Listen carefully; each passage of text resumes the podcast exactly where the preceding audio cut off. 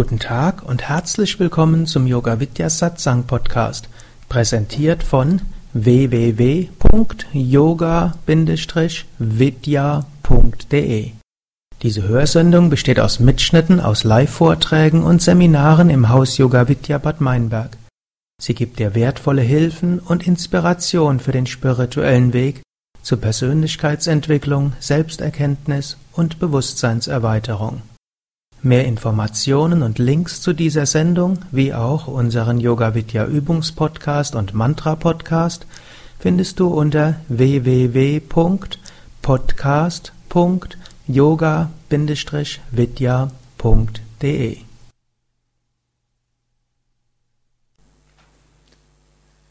Ich will euch zunächst ein paar kleine Geschichten erzählen.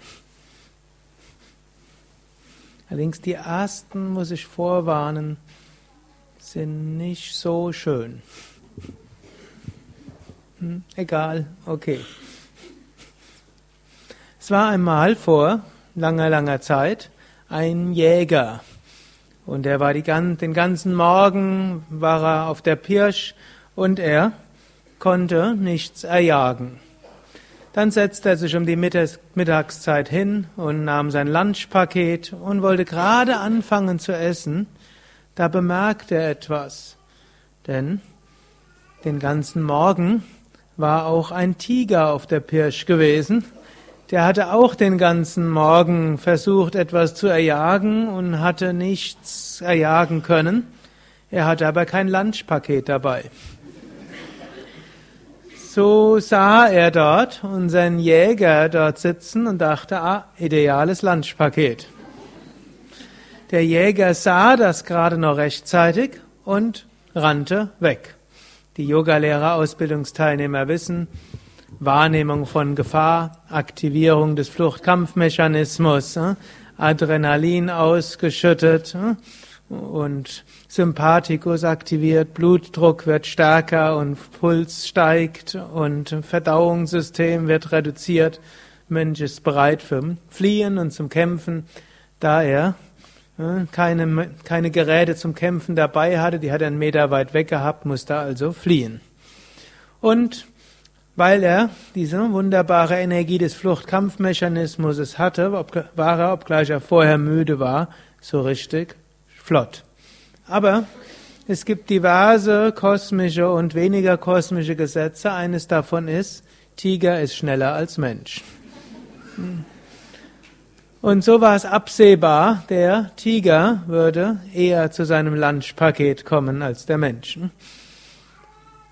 Gerade als der Tiger fast zum letzten Sprung ansetzte, sah unser Jäger so einen alten, verlassenen Brunnen von weitem. Er wusste, er wusste es so auch. Und er rannte dorthin, also einer von diesen Alten, die tief nach unten gehen. Er rannte dorthin und sprang beherzt. Und während er schon gerade in der Luft war, so in Momenten der Gefahren können sich ein paar Sekunden endlos ziehen, während also er schon in der Luft war, sah er unten am Fuß des Brunnens eine Pythonschlange. Und Pythonschlangen, die können wochenlang ohne Nahrung auskommen. Und so ein paar Wochen Fastenzeit hatte die Pythonschlange gerade hinter sich. Und sie freute sich, dass ihr Lunchpaket jetzt gerade unterwegs war. Unser Jäger sah gerade noch eine Wurzel, an der er sich festhielt. Aber mit letzter Kraft hielt er sich dort fest und dachte, jetzt bin ich erstmal in Sicherheit. Von oben fauchte und brüllte der Tiger, von unten zischte die Schlange. Und während er jetzt überlegte, was würde passieren, hörte er ein kleines Geräusch. Hinter der Wurzel, an der er sich gerade festhielt, war ein Rattennest. Und dort gab es eine schwarze und eine weiße Ratte. Und die waren gerade dabei, ihr Mittagessen einzunehmen und deren Haus hatte gerade ein Erdbeben bekommen und war eingestürzt und die fanden das gar nicht gut. Und so dachten sie, der Ursache des Erdbebens müssen wir ein Ende setzen und fingen an, die Wurzel durchzubeißen. Erst die schwarze, dann die weiße Ratte. Und während jetzt unser Jäger dort hing, oben der Tiger, unten die Pythonschlange, schwarze und weiße Ratte fraßen langsam die Wurzel auf, an der er hing, hat er plötzlich doch wieder Hunger. Ist eigentlich jetzt unwahrscheinlich. Denn unter Fluchtkampfmechanismus wird auch der Parasympathikus reduziert. Und, aber so ist halt die Geschichte. Und im übertragenen Sinn ist da sehr viel dran.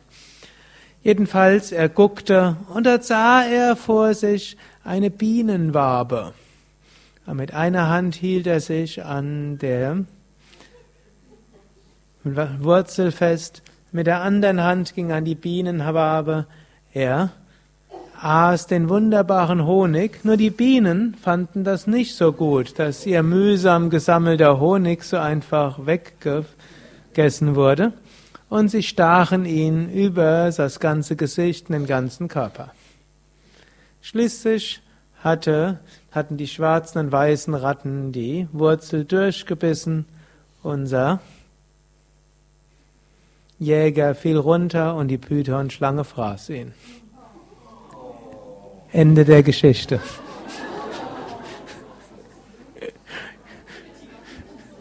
Kein Happy End.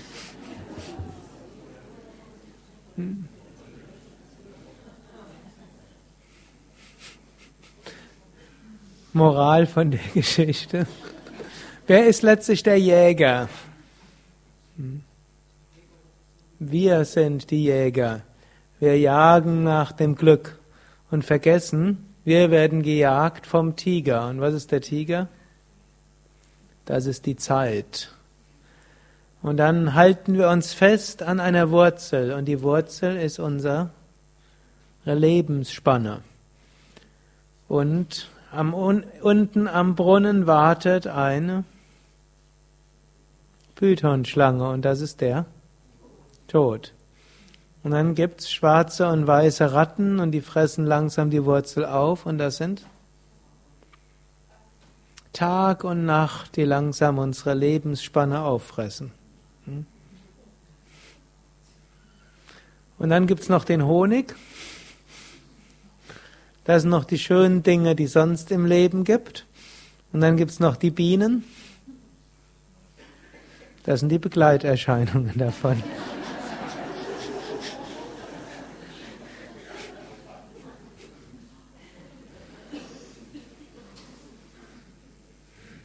Keine schöne Geschichte zum Abschluss der Yogalehrerausbildung und Ayurveda-Massageausbildung und vor der letzten Woche der Yogalehrerausbildung bei der vier Wochen Ausbildung.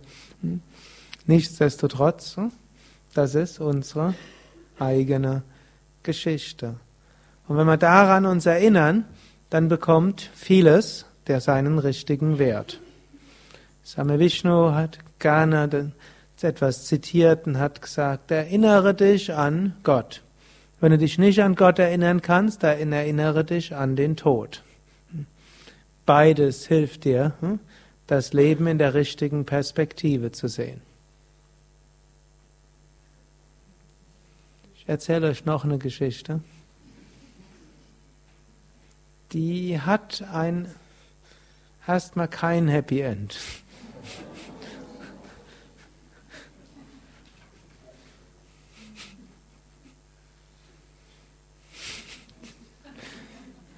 Aber nachher doch. Hm. Und zwar gab es, hm, waren Krishna und Arjuna unterwegs. Krishna, der Lehrer, Inkarnation Gottes, und Arjuna, der Schüler. Und die beiden waren so unterwegs und gingen so durch eine Steppe oder Wüstengegend durch und es war ihnen sehr heiß gewesen. Und Krishna fand dann irgendwo einen kleinen Baum. Da sagt er, du, wir könnten uns doch eine Weile ausruhen und dann besser weitergehen, wenn es wieder etwas kühler ist. Ich leg mich unter den Schatten. Sagte Arjuna, ja, okay, aber ich bin eigentlich gar nicht so müde. Sagte Krishna, ja, okay, dann bring doch was Wasser. Dann kann ich nachher, wenn ich mein Mittagsschläfchen gehalten habe, kannst mir was Wasser geben, wir können unsere Wasservorräte auf äh, dort füllen und dann wird's schön werden. Und da nebendran war nämlich äh, der, ein Fluss, der durch diese Wüste hindurchging und so ging Arjuna runter zu diesem Fluss und füllte so die Wassergefäße und überlegte jetzt, jetzt hat er die Wassergefäße schon gefüllt, was macht er jetzt noch? Und dann sah er gegen, auf der anderen Seite des Flusses, sah er ein, eine junge Frau, die einen riesengroßen Wasserpott dort hatte und ihn mit Wasser füllte. Und jetzt wusste er, hm, dienen ist der erste Schritt auf dem spirituellen Weg. Er hatte etwas Zeit. Hier war jemand, die konnte, hatte irgendwo nicht genügend Kraft. Er hatte Kraft. Also schwamm er über den Fluss drüber, bat seine Hilfe an, bot seine Hilfe an und dann trug er eben den schweren Wassertrog auf seinem Kopf ins Dorf. Gut. Unterwegs unterhielten sie sich. Jetzt habe ich einen Fehler gemacht. Es ist nicht Arjuna, sondern Narada. Hm? Und es gibt noch eine Vorgeschichte davon. Kurz vorher, kurz vorher hat nämlich Narada den Krishna, Narada auch ein Schüler von Krishna, kurz vorher hat Narada den Krishna nämlich gefragt, was ist Maya? Und Krishna sagte ihm, ich erzähle dir das später. Hm? Aber daran hatte sich, hatte sich Narada nicht mehr erinnert sondern er verliebte sich und die junge Frau verliebte sich in ihn. Und als sie dann ankamen im Dorf, dann bat Narada den Vater um die Hand seiner Tochter und die beiden heirateten. Geht sehr schnell. Ich kannte mal in Los Angeles ein Pärchen, die hat mir so erzählt, sie haben sich morgens kennengelernt, mittags sind sie nach Nevada gefahren und haben dann in Las Vegas geheiratet. Und als sie mir das erzählt hatten, war das schon zehn Jahre her und sie waren immer noch glücklich miteinander. Hm? Also es muss nicht immer falsch sein. Hm? Hm? Was nicht heißt, dass es immer richtig wäre. Gut, also in dem Fall ging das dann halt sehr schnell. Und so engagierte sich Narada. Er war ein sehr, ja, sehr kluger Mensch, hatte viele Jahre spirituelle Praktiken, hatte großes Prana gehabt, große Konzentration, großen Enthusiasmus. Den brachte er jetzt hinein in die Arbeit, die er machte. Relativ schnell war er erfolgreich und so konnte er sich ein kleines Häuschen bauen, das sie so einrichteten, wie sie es gerne wollten. Und dann konnte er auch noch ein kleines, hm, kleinen Goldvorrat ansammeln. Damals gab es noch nicht Lehman Brothers oder ähnliche Banken, auf denen man zur Sicherheit sein Geld deponiert, sondern er deponierte eben diesen Sack Gold in der Hütte oder in dem Häuschen und nach neun Monaten kam auch noch das, was zum Glück noch gefehlt hatte, nämlich kam ein lebendiges Stück Gold, hm? ein Baby. Und die Familie war sehr glücklich. Hm? Sie hatten alles, was sie brauchten und schätzten sich die glücklichsten Menschen der Welt. Dann kam ein Bote. Der rannte auf, der galoppierte mit einem Pferd das Tal entlang und sagte, der Fluss ist über die Ufer getreten, einige Kilometer drüber. Der wird innerhalb von wenigen Stunden über die Ufer, Ufer treten und das ganze Dorf hm, dort überschwemmen. Das ganze Dorf so musste evakuiert werden. Unsere kleine Familie begab sich auf den Weg. Jetzt gab es zwei Möglichkeiten. Die eine, der eine Weg war steil hoch, ein Berg, und da dachten die, die beiden Eltern, das geht nicht, das können wir dem jungen Kind nicht zumuten. Es gibt nämlich noch, gab noch einen anderen Weg, nämlich die, der Fluss. Der war noch niedrig und auf der anderen Ebene gab es kein solches Gebirge. Also entschieden sie sich, sie warten oder schwimmen durch den Fluss. Und als sie gerade im Fluss drin waren, dort sagte die Frau von Narada, weißt du, ich kann nicht schwimmen und das Wasser wird langsam zu hoch. Sagte Narada, macht nichts, ich bin stark, ich, und du kannst dich an meinen Schultern festhalten, ich nehme das Kind in einer Hand und schwimme mit der anderen, das klappt schon. Und das Gold hat er auch noch irgendwo auf den Schultern. Nach einer Weile stellte er fest, ja, hm, oder stellten sie fest, dass er konnte nicht alle drei tragen, Frau, Kind und Gold. Hm. Eine von den dreien musste er loslassen. Die Wahl fiel natürlich nicht schwer, hm, zwar schweren Herzens, aber doch klar, er ließ das Gold fallen. Gut, mit einer Hand konnte er jetzt rudern, mit der anderen Hand das Kind festhalten, die Frau an den Schultern und er merkte, es ging nicht mehr. Einer von beiden muss er loslassen.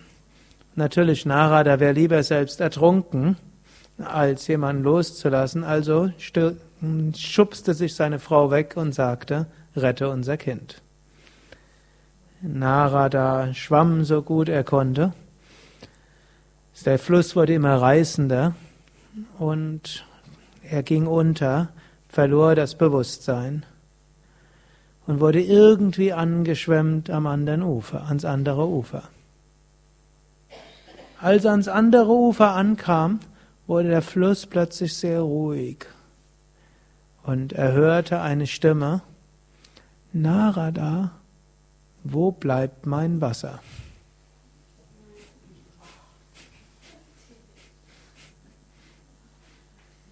Das ist also hier das Happy End. Es ist nicht wirklich so geschehen. Dennoch, hm? diese Geschichte symbolisiert auch vieles in unserem Leben. Glücklicherweise läuft das Leben nicht immer so. Hm? Aber vieles in diesem Leben läuft so. Und über den Fluss zu gehen heißt, geboren zu werden. Auf der anderen Seite vergiss, vergessen wir dann vieles. Das heißt, bevor wir uns inkarnieren, nehmen wir uns vor, in diesem Leben will ich die Selbstverwirklichung erreichen. Ich will erfahren, was Maya ist und über die Maya hinausgehen. Hm? Also die Illusion und Begrenztheit. Und dann werden wir geboren und erstmal an allgemeinen Gedächtnisschwund. Dann wachsen wir langsam auf, lernen vieles wieder neu und anders und das Leben ist aufregend und manchmal schön und weniger schön und tolle Dinge kommen, tolle Bekanntschaften kommen, Freundschaften und vieles andere, Erfolge und Misserfolge. Aber irgendwann werden wir auch alles wieder loslassen. Spätestens in welchem Moment? Wenn wir wieder über den Fluss drüber gehen. Und dann erkennen wir, alles war letztlich irgendwie eine Illusion. Jeden, den wir kennengelernt haben, hm, war irgendwo ein Teil von uns, nicht wirklich so separat. Und keiner von denen, wo wir gedacht haben, die gestorben sind, ist wirklich gestorben. Denn sind nur eine physische Manifestation, die letztlich eine Vorstellung ist, ist hm, verschwunden.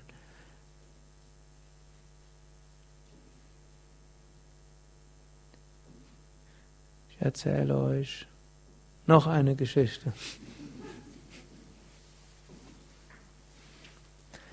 Es war einmal, die ist jetzt eine verrückte Geschichte.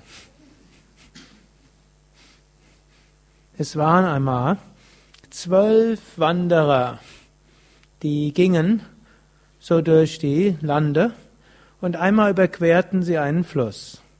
Sie kamen auf der, am anderen Ufer des Flusses an und wollten jetzt feststellen, sind wir noch alle da? So ähnlich wie heute Abend Bharata gezählt hat, sind alle Prüfungsbögen da. Und irgendwie, einige waren zwar gestern da, aber haben keine Prüfung mitgemacht. Dann haben plötzlich mehrere Prüfungsbögen gefehlt. Dann musste er zählen und rausfinden. Die waren eine Stunde beschäftigt. Deshalb wurde euch nicht gesagt, wer die Prüfung bestanden hat bis um 7 Uhr. Und äh, Also muss man nachzählen. Genauso diesen über, die, über den Fluss und haben dann gezählt. Und sie zählten und sie zählten jeweils nur bis elf. Der eine zählte eins, zwei, drei, vier, fünf, sechs, sieben, acht, neun, zehn, elf. Einen haben wir verloren. Und der nächste zählte, sie wussten, sie waren zwölf, aber sie zählten nur elf. Und sie lamentierten, dachten, wie schlimm, jetzt haben wir einen verloren, noch schlimmer, wir wissen nicht wen. Jetzt sind wir eine ganze Weile unterwegs, wir haben einen verloren und wir, wir wissen noch nicht mal wen. Was sind wir für eine Reisegesellschaft?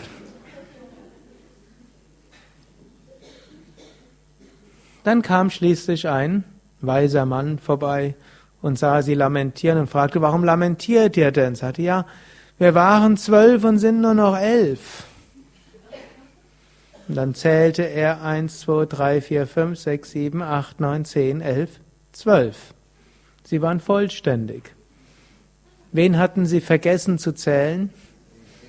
Jeder hatte sich selbst vergessen. Und das ist auch wieder ein Symbol für unser Leben. So viele Dinge machen wir. Wir schauen ständig hin und wir merken, irgendjemand fehlt. Wir wissen nicht, wer fehlt, aber wir wissen, etwas fehlt. Jemand fehlt. Und wir denken, wir müssen alle möglichen Dinge ändern und rumbasteln, rumwursteln und arrangieren und nachrennen. Aber wir wissen, irgendwas fehlt und wir wissen nicht was bis irgendwann ein Weiser kommt und dann sagt, was dir fehlt, ist dein wahres Selbst. Wonach du dich sehnst, ist letztlich Gott, welcher nichts anderes ist als dein wahres Selbst.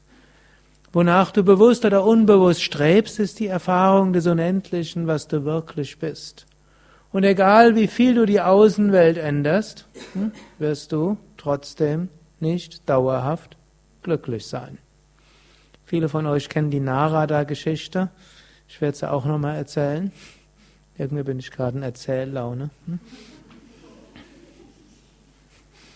Und für einige von euch haben diese Geschichte vermutlich schon hundertmal von mir gehört. Ich habe sie von Same Vishnu mindestens tausendmal gehört in unterschiedlichen Varianten, was uns immer wieder zeigen soll. Wir haben eine Neigung, hm?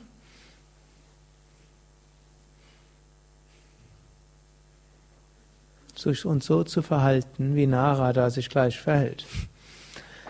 Narada wurde eines Tages vor dem vor seiner Wohnung gefunden, vor seinem Haus gefunden, wie er im gleißenden Sonnenlicht nach etwas gesucht hat. Kam ein Nachbar zu ihm und sagte, Nasruddin. Hm? Der hieß Nasruddin. Hm? Kann auch Narada nennen, aber hm? meistens sage ich Nasruddin. Hm? Die Geschichte stammt tatsächlich aus Indien und man findet sie im Pancha-Tantra in ähnlicher Form 500 vor Christus. Nichtsdestotrotz unter der Nasruddin-Geschichte, Nasruddin-Namen erzähle ich sie meistens. Also Nasruddin hm, suchte also etwas, kam der Nachbar und fragte, Meister, was sucht ihr? Und der Meister sagte, ja, den Schlüssel zu meinem Haus. Die beiden suchten und nach einer halben Stunde hatten sie immer noch nichts gefunden, fragte der Nachbar, Meister, wo habt ihr denn den Schlüssel verloren? sagte der Nasruddin, ja drinnen im Haus, sagte der Nachbar. Warum suchen wir denn jetzt hier draußen? sagte Nasruddin. Erstens, weil die Tür zu ist und wir nicht reinkommen und zweitens, weil hier mehr Licht ist.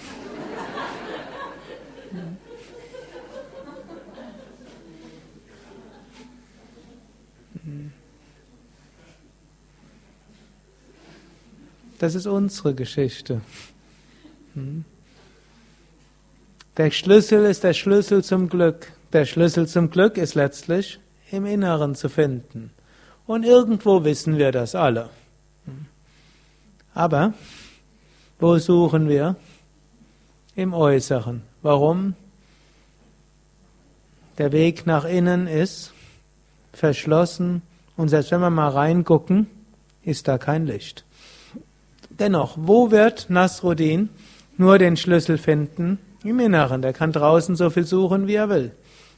Irgendwie muss er reinkommen. Irgendwo muss er dann vielleicht auf allen Vieren kriechen, vielleicht eine Kerze anzünden. Wie auch immer, so kann er den Schlüssel finden. So ähnlich. Irgendwie können wir es schaffen, unseren Geist nach innen zu richten. Auch wenn es am Anfang nicht leicht ist und Knie und Rücken wehtun oder äh, wenn unser Gedanken und drinnen dunkel ist, unser Geist alle möglichen Gedanken erzeugt. Es geht darum, nach innen zu gehen. Nur dann finden wir dauerhaftes Glück. Natürlich gibt es auch beschränktes Glück. Da erzähle ich euch noch die nächste Nasruddin-Geschichte. Nasruddin wurde eines Tages auf der Straße gesehen, wie eine furchtbare Grimasse machte. Kam ein Nachbar und sagte, Meister, was habt ihr? Sagte Nasruddin, ja, meine Füße tun weh. Ja, warum denn? Ja, ich habe zu enge Sandalen an. Ja, warum ziehst du dir zu enge Sandalen an? Dann lächelte Nasruddin und sagte, wenn ich abends nach Hause gehe und die Sandalen ausziehe, das ist ein so wunderbares Gefühl, dafür rentiert sich den ganzen Tag zu enge Sandalen zu haben.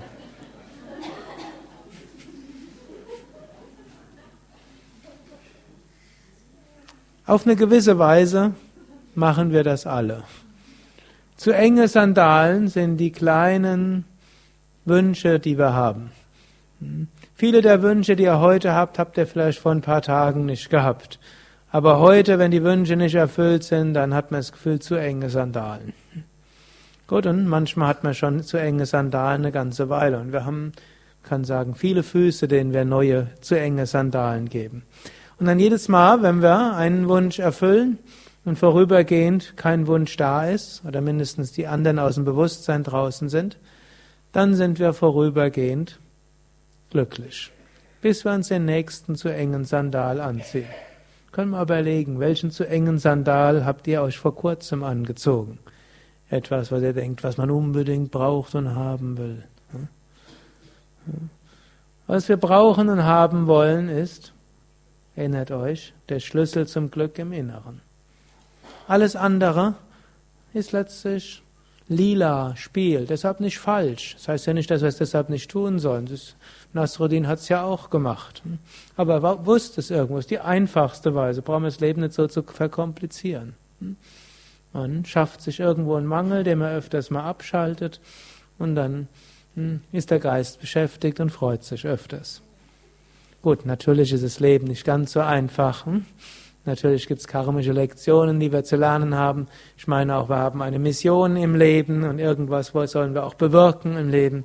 Also Leben ist natürlich vieldimensionaler, als ich hier erzähle. Aber so ein paar vereinfachende Geschichten hm, können einiges klar machen. Gut, wir kommen also nach wir wollen also nach innen kommen. Natürlich die Frage, wie kommen wir nach innen? Gut, die Teilnehmer der Zwei-Jahres-Ausbildung, ihr habt viel gelernt darüber. Hm? Teilnehmer der vier Wochen Ausbildung habt immerhin drei Wochen einiges darüber gelernt. Die meisten von euch sind schon sehr viel länger auf dem Weg, auch diejenigen, die äh, vielleicht am Freitag ihre erste Yogastunde gemacht haben oder heute Morgen. Auf die eine oder andere Weise habt ihr schon einiges getan in Richtung von Fragen, wer bin ich? Was ist Glück? Wie kann ich glücklich werden? Wie kann ich das auflösen, was mich vielleicht davon abhält, zu dem zu kommen, was an Glück in mir angelegt ist? Yoga hat er ja sehr viele verschiedene Lehren und viele Ansatzpunkte. Swami Shivananda hat das gerne zusammengefasst in den Worten, die ich vorher ja äh, gesungen habe. Das war das Lieblingslied von Swami Shivananda, das er nach Jaya Ganesha am meisten gesungen hat. Chidanan, Chidanan, Chidananda Hum, Harahala Mealmastasat Chidananda Hum. Diene, Liebe, gib, reinige dich, meditiere, verwirkliche. Also, um zu dieser Verwirklichung zu kommen, Chidanan, Chidanan, Chidananda Hum, Harahala Mealmastasat Chidananda Hum, dazu dienen die Nächsten. Und zunächst hm, heißt es auch, wir können uns schon mal bewusst sein, ich bin jetzt Satchit Ananda Hum, ich bin jetzt Sein, Wissen und Glückseligkeit. Harahalame Almaster. Was auch immer geschieht, ich bleibe sein Wissen und Glückseligkeit. Also das ist jetzt schon so, aber ich will es erfahren. Wie komme ich zu dieser Erfahrung? Dort sagt Swami Shivananda, diene, liebe, gib, reinige, meditiere, verwirkliche. Dienen. Und vielleicht auch noch eines, diese äh, paar Verse sind auch etwas Großartiges, gerade nicht nur für den Anfänger, vielleicht sogar mehr noch für den fortgeschritteneren Aspiranten. Nämlich diese Verse sind auch ein Antidot, ein Gegengift zum, zur Verhaftung an sogenannten spirituellen Materialismus. Das will ich mal kurz erwähnen, was das ist. Zunächst mal gilt, wenn man den Yoga-Weg beginnt, dann gilt es mit seinen Praktiken regelmäßig zu werden. Meditation regelmäßig, Asana Pranayama regelmäßig, gesunde Ernährung, sattwiger, reiner Lebensstil. Eine ganze Menge können wir dort unternehmen, um einen yogischen Lebensstil zu haben. Gut, das ist eine wichtige Stufe und manche Menschen sind dort Zeit ihres Lebens mit beschäftigt, dorthin zu kommen. Aber viele Menschen kriegen das hin, dass sie ihren grundsattwigen Lebensstil haben und so eine gewisse Zufriedenheit haben. Sie finden die Menge an Praktiken, die ihnen gut ist, die ihnen gut tut, die Asana-Variationen, die gut sind für die Gelenke und den Rücken. Vielleicht hat man zwischendurch irgendwas übertrieben oder hat Variationen gemacht, die nicht die richtigen waren. Man lernt, das ist ja auch der Ansatz von Yoga Vidya, ja, kriegt viele verschiedene Variationen, viele Weisen, Asana Pranayama zu üben. Man stellt fest, was ist für meinen Körper, meine Situation am besten. Man lernt, sich selbst anzunehmen. Man lernt auch, dass man die, dass man alle möglichen Schwächen hat, dass man vermutlich nicht alle Schwächen in den nächsten paar Monaten vollständig auflösen wird, dass auch die Menschen, mit denen man zusammen ist, auch nicht alle Schwächen in den nächsten paar Monaten vollständig auflösen. Hm? Und so lernt man, aber dass trotzdem im Inneren von einem selbst und vielen und allen anderen das Gute angelegt ist. Hm? Gut, und dann hat man seinen sattwigen Lebensstil. Hm? Da müssen wir aufpassen, dass wir nicht spirituellen Materialismus üben, also daran verhaftet sind und wehe jemand stört unsere regelmäßige Meditation. Und wehe, man kriegt Essen, das irgendwo leicht falsch gewürzt ist hm? und dann die Doshas aus dem Gleichgewicht bringt. Hm? Gut, und dort gilt es immer wieder, sich zurückzubesinnen auf Serve, Love, Give, Purify, Meditate, Realize. Hm? Swami Shivananda, so paar Wochen, bevor er seinen Körper verlassen hat, wurde mal gefragt, wurde gebeten, bitte sag doch endlich mal, wer der Nachfolger werden soll. Swami Shivanand selbst hat keinen Nachfolger bestimmt. Er hat nur ein Gremium gehabt, eben, also eine Stiftung, der die, und dieser Stiftungsrat hat nachher den Swami Chidananda zum äh, Leiter der Divine Life Society gewählt. Aber Swami Shivananda selbst nicht. Letztlich wollte er dort irgendwo ein demokratisches Beispiel dort geben. Aber auch etwas anderes hat er dort gesagt, als gefragt wurde, er nennt doch deinen Nachwort, er gesagt, okay, serve, love, give, purify, meditate, realize, be good, do good, be, be compassionate, adapt, adjust, accommodate, bear insult, bear injury. That's my successor. Hm? Was er eben gesagt hat letztlich, das ist auch das, was, ein, was wieder persönliche Lehrer sein kann. Hm, was ist eine Aufgabe des persönlichen Lehrers? Ist ja einem zu zeigen, wo man an sich arbeiten soll. Hm. Aber mit diesen Grundsätzen hat Swami Shivananda uns gut gezeigt, was wir machen können. Dienen. Hm. Immer wieder schauen, wie kann ich anderen dienen? Und schauen, wie kann ich Gutes für andere tun? Lieben. Das, was wir tun, können wir immer wieder überprüfen. Mache ich das mit Liebe? Verbinde ich meinen Dienst mit Liebe? Habe ich Liebe zu den Menschen, mit denen ich zu tun habe? Manchmal muss man auch strikt sein. Wenn Mutter muss zum Beispiel ab und zu mal Kinder ins Bett schicken, selbst wenn die nicht wollen. Das macht die Mutter aus Liebe. muss vielleicht manchmal die Kinder zu Hausaufgaben hm, irgendwo ermahnen.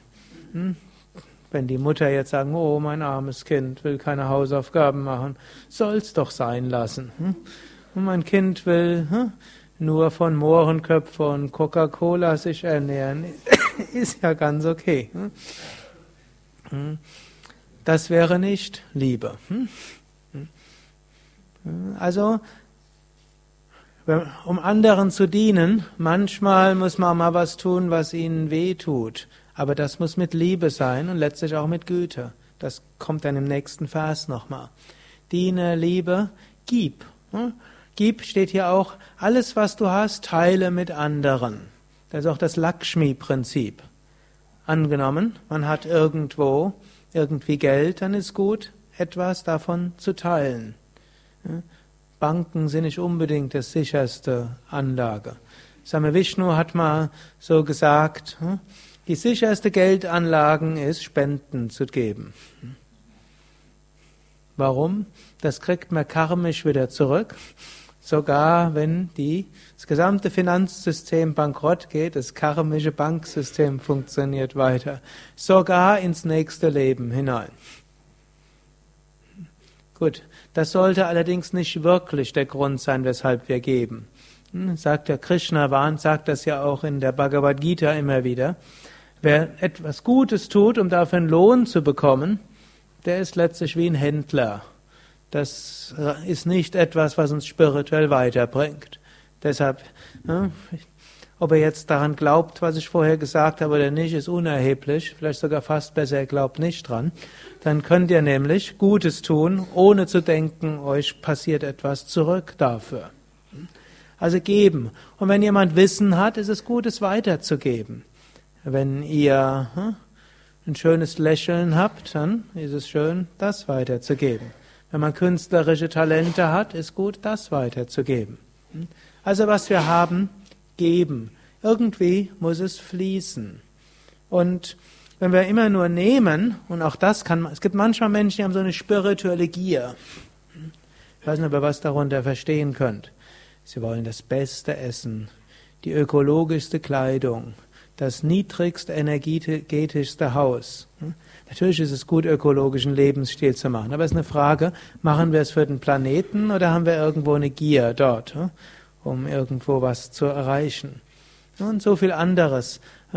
Oder man will die, das meiste Pranayama machen, die meiste Zeit für Meditation für sich herausschinden und die besten Yogalehrer haben und in den besten Yoga-Ashram gehen.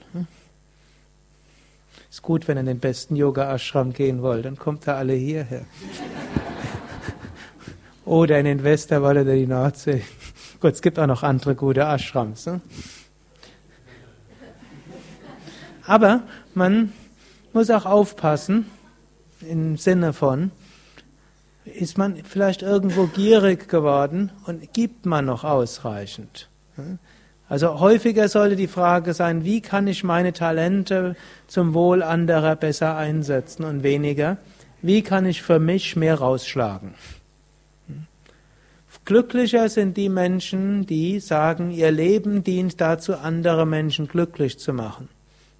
Es gibt ja in Amerika, in Amerika so einen ganzen Forschungszweig, der inzwischen auch in Deutschland so öfters gibt, aber nicht so stark. Das ist die sogenannte Glücksforschung, Happyology, hm? die positive Psychologie. Da wird gefragt, was macht Menschen glücklich? Und inzwischen hat man eine ganze Menge erkannt, was Menschen glücklich macht. Und eines, was Menschen glücklich macht, ist der Wunsch, andere glücklicher zu machen. Die Menschen, die gesagt haben, dass der Hauptsinn des Lebens ist, glücklich zu sein, waren die unglücklichste Bevölkerungsgruppe. Und die Gruppe, die gesagt hat, es ist mir gar nicht so wichtig, dass ich glücklich bin, mein Leben ist zum Wohl anderer da, die waren erheblich glücklicher, als sie dann ankreuzen. wie zufrieden bist du mit deinem Leben, wie zufrieden bist du mit dir selbst, mit deiner Umwelt, mit deinen Erfahrungen, wie viel Glück hast du. Also geben ist dort wichtig. Und ihr könnt auch überlegen, ist das wirklich in letzter Zeit euer hm? Hm? etwas Wichtiges für euch geben? Dann folgt reinige dich. Gut, reinigen heißt hm, verschiedenes. Da will ich jetzt etwas kürzer behandeln. Wir gehen durch verschiedene Prozesse, verschiedene Reinigungserfahrungen kommen. Wir praktizieren die spirituellen Praktiken, die zum Anfang hauptsächlich Reinigung sind. Irgendwann kommt dann Meditation. Hm? Interessanterweise Meditation nicht als erstes, sondern hier an fünf, fünfter Stelle. Und Same Vishnu, mein Meister, hat gar nicht so viel über Meditation gesagt und gar nicht so viel Techniken erzählt. Und wenn jemand gefragt hat, was kann ich machen, um meine Meditation zu vertiefen, dann hat er gesagt, Serve, love, give, purify, meditation will come by, its, by itself. Diene, liebe, gib, reinige, Meditation wird von selbst passieren. Gut, er hat öfters auch Sachen gesagt und ich habe ihn auch öfters gefragt. Ich war ja einer, der ne, immer wieder Fragen gestellt hat. Und wenn meine Frage, die Antwort nicht ausgereicht hat, habe ich ein bisschen gewartet. Ich habe ganze Bücher geführt, wo ich all meine Fragen draufgeschrieben habe. Und dort hat er schon auch noch einiges Zusätzliches gesagt. Aber vom Grundsatz her, Meditation wird nicht deshalb besser, weil wir die bessere Technik finden. Meditation wird dann besser, wenn unser Herz sich wirklich geöffnet hat durch Dienen und Lieben und Geben und wenn wir bereit waren, durch Praktiken und Arbeiten an uns selbst wirklich uns zu reinigen. Dann folgt Meditate, dann folgt Realize. Dann hat Swami Shivananda noch drei weitere Verse, welche wie nochmal zusätzliche Tipps sind. Be good, do good, be kind, be compassionate. Be good. Hm? Das heißt, von innen heraus Güte empfinden. Hm? Da ist letztlich der Grundsatz dahinter, zu erkennen, dass tief im Inneren in jedem Menschen das Gute ist. Hm? Das eine der schönsten Entwicklungen unserer Zeit ist ja das, und das haben wir letztlich der Psychotherapie zu verdanken und vielleicht auch einer humanistischen Weltanschauung, und glücklicherweise springen da immer mehr spirituelle Traditionen auf diesen Zug. Nämlich ist die Vorstellung, dass in jedem Mensch irgendwo das Gute ist, dass alles, was im Menschen drin ist, in irgendeinem Kontext auch sinnvoll ist und dass es keinen gibt, der abgrundtief böse ist. Und dass es noch nicht mal eine Eigenschaft gibt, die in sich abgrundtief böse ist. Menschen machen schlimme Sachen. Und man muss Menschen auch davon abhalten, schlimme Sachen zu machen. Und ich meine, es gibt auch gute Gründe, manche Menschen lebenslang nicht ins Gefängnis zu stecken. Aber die sind dennoch nicht abgrundtief böse. Irgendetwas war in ihrer Biografie, dass hm, bestimmte Neigungen, die auf irgendeine Weise in jedem von uns als kleine Samen drin sind, dass diese sehr stark hat werden lassen und eben auf eine Weise sich manifestieren, die ihnen selbst und anderen sehr großes und extremes Leid zugefügt haben. In früheren Zeiten wird immer der Dualismus, es gibt das Gute und das Böse, es gibt Gott und den Teufel. Und den Teufel müssen wir bekämpfen und das Böse auch. Und ich glaube, es ist durch nicht so viel Leid entstanden wie über den Versuch, das Böse auszumerzen. Hm? Das hat sich dann natürlich noch zusätzlich mit Machthunger wunderbar verbessern, verbinden können. Und die Mächtigen der Welt haben dann immer diesen gut-böse Dualismus irgendwo ausgenutzt, um grausame Dinge zu tun und zu behaupten, sie machen es für das Gute. Daher sei gütig und diese Güte heißt von innen heraus Verständnis für andere zu haben. Tue Gutes und sei mitfühlend, be compassionate. Dann der nächste Vers. Adapt, adjust, accommodate. Hm? Sei flexibel, pass dich auf andere ein, geh auf andere ein. Hm? Da gibt's manche Menschen, die sind sehr starr. So hat es zu sein und nicht anders. So ist, so muss es sein, so will ich es haben. Und wehe es was passiert was anderes. Hm? Wir müssen zu unterschiedlichen Menschen unterschiedlich sein. Den einen, wenn man nur schief anguckt, ist in der Seele gekränkt. Dem anderen kann man hm, laut was zubrüllen und der versteht das als eine normale Unterhaltung. Ich kann mich zum Beispiel mal erinnern, irgendwann im Westerwald wurde viel gebaut und dort wurde ja das Haus in seiner Fläche mehr als verdoppelt und dann war irgendwo, hatten wir, den Kesha war als Bauleiter, da waren alle möglichen Handwerker und die haben dort ne, irgendwo öfters mal sich gegenseitig so beschimpft. Ne. Hey, warum hast du das so gemacht? Hat andere, ja, jetzt habe ich gesagt, jetzt muss ich gleich Friedensstiften dort eingreifen. Hm, aber dann haben die schon wieder gelacht. Hm. Hm, wir haben halt diese Sprache gehabt. Und es gibt andere Menschen, mit denen ist man besser sanfter. Gut, und manchmal muss man mal nachgeben und gerade ungerade sein lassen. Und manchmal muss man aber strikt sein. Situationen sind unterschiedlich, Menschen sind unterschiedlich, Karma ist unterschiedlich. Und sehr viele Probleme hängen daran, dass Menschen eben so unflexibel und starr sind. Das war sicher etwas, was uns der Same Vishnu sehr stark gelehrt hat, eine Konsequenz zu haben und dabei sehr flexibel zu sein. Nur flexibel zu sein heißt Vata-Störung. Nur starr zu sein ist eine Kapha-Störung. Mit dem Kopf durch die Wand zu gehen ist eine Pitta-Störung. Irgendwo muss alles drei kombiniert werden, obgleich natürlich die Vata, Pitta und Kapha-Menschen das jeweils auf ihre unterschiedliche Weise machen. Dann folgt der sogenannte Lackmustest. Hm? Manche von euch erinnern sich vielleicht noch an den Chemieunterricht. Wenn man wissen will, ob eine Flüssigkeit eine Säure oder eine Base ist, dort gibt man so Lackmuspapier rein. Und wenn es sich blau färbt, ist es eine Base und wenn es sich rot färbt, ist es eine Säure. Und diesen Lackmustest kriegen wir auch öfters am Tag.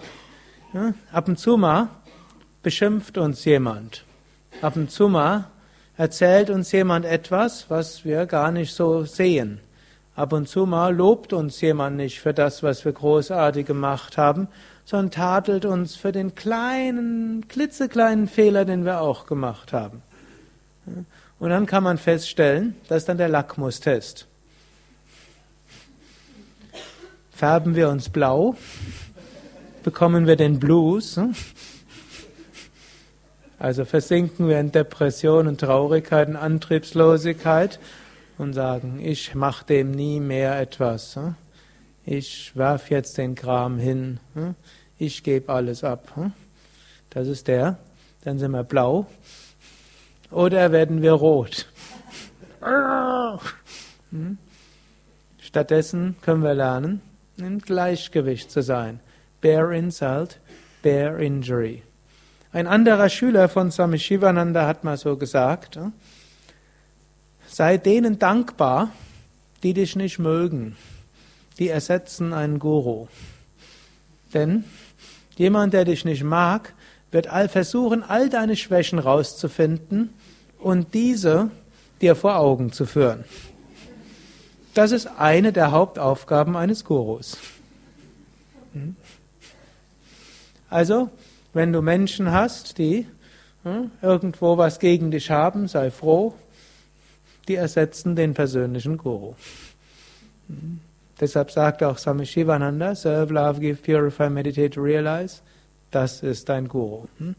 Und Adapt, Adjust, Accommodate und Bear Insult, Bear Injury, daran können wir wirklich lernen. Natürlich ist auch gut von konkreten Menschen auch etwas zu lernen und natürlich, wenn man einen persönlichen Meister hat, ist das auch etwas Großartiges. Nur wir sollten nicht warten, diese tiefen Lehren zu hm, verstehen, sondern wir können sie gleich angehen. Und so könnt ihr neben eurer Praxis, über die ich für die zwei Jahresausbildung ja gestern ein paar Tipps gegeben habe, neben eurer Praxis, schaut, hm, dient ihr ausreichend? Verbindet ihr das mit Liebe? Gebt ihr ausreichend? Hm? Seid ihr bereit, äh, euch zu reinigen und alles anzugehen, was da in euch noch so angelegt ist? Dann folgt Meditation und Verwirklichung von selbst.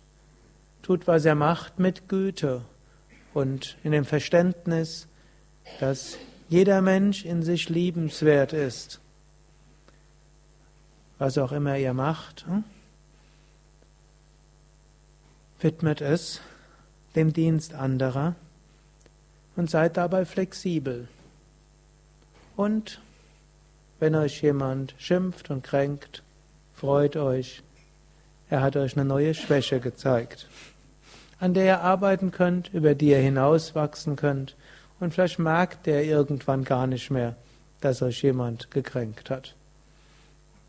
Und so kommt ihr zur Verwirklichung Chidanan, Chidanan, Chidanandahum, Harahala Mealmaster Sat Chidanandahum. Meine wahre Natur ist Sein, Wissen und Glückseligkeit. Was auch immer geschieht.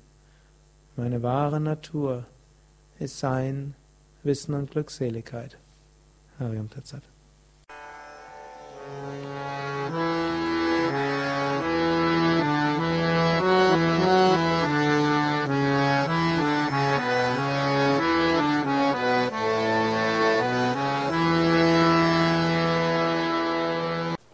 Dies war also die aktuelle Ausgabe des Yoga Vidya Satsang Podcasts, präsentiert von www.yoga-vidya.de.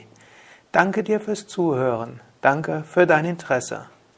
Ich habe auch eine kleine, vielleicht sogar große Bitte. Schreib doch mal einen Kommentar. Am liebsten einen Kommentar auf iTunes, auf Podster, auf dem Yoga Vidya Blog oder eben dorthin, von wo du diesen Podcast beziehst und gib bei Podcast-Portalen eine Bewertung ab. Ich freue mich zwar auch über E-Mails, aber was du in Podcast-Seiten, in Blogs und Foren schreibst, sehen auch andere. So wird der Podcast besser gelistet und mehr Menschen finden ihn. Und natürlich vielen Dank all denen, die diesen Podcast weiterempfehlen.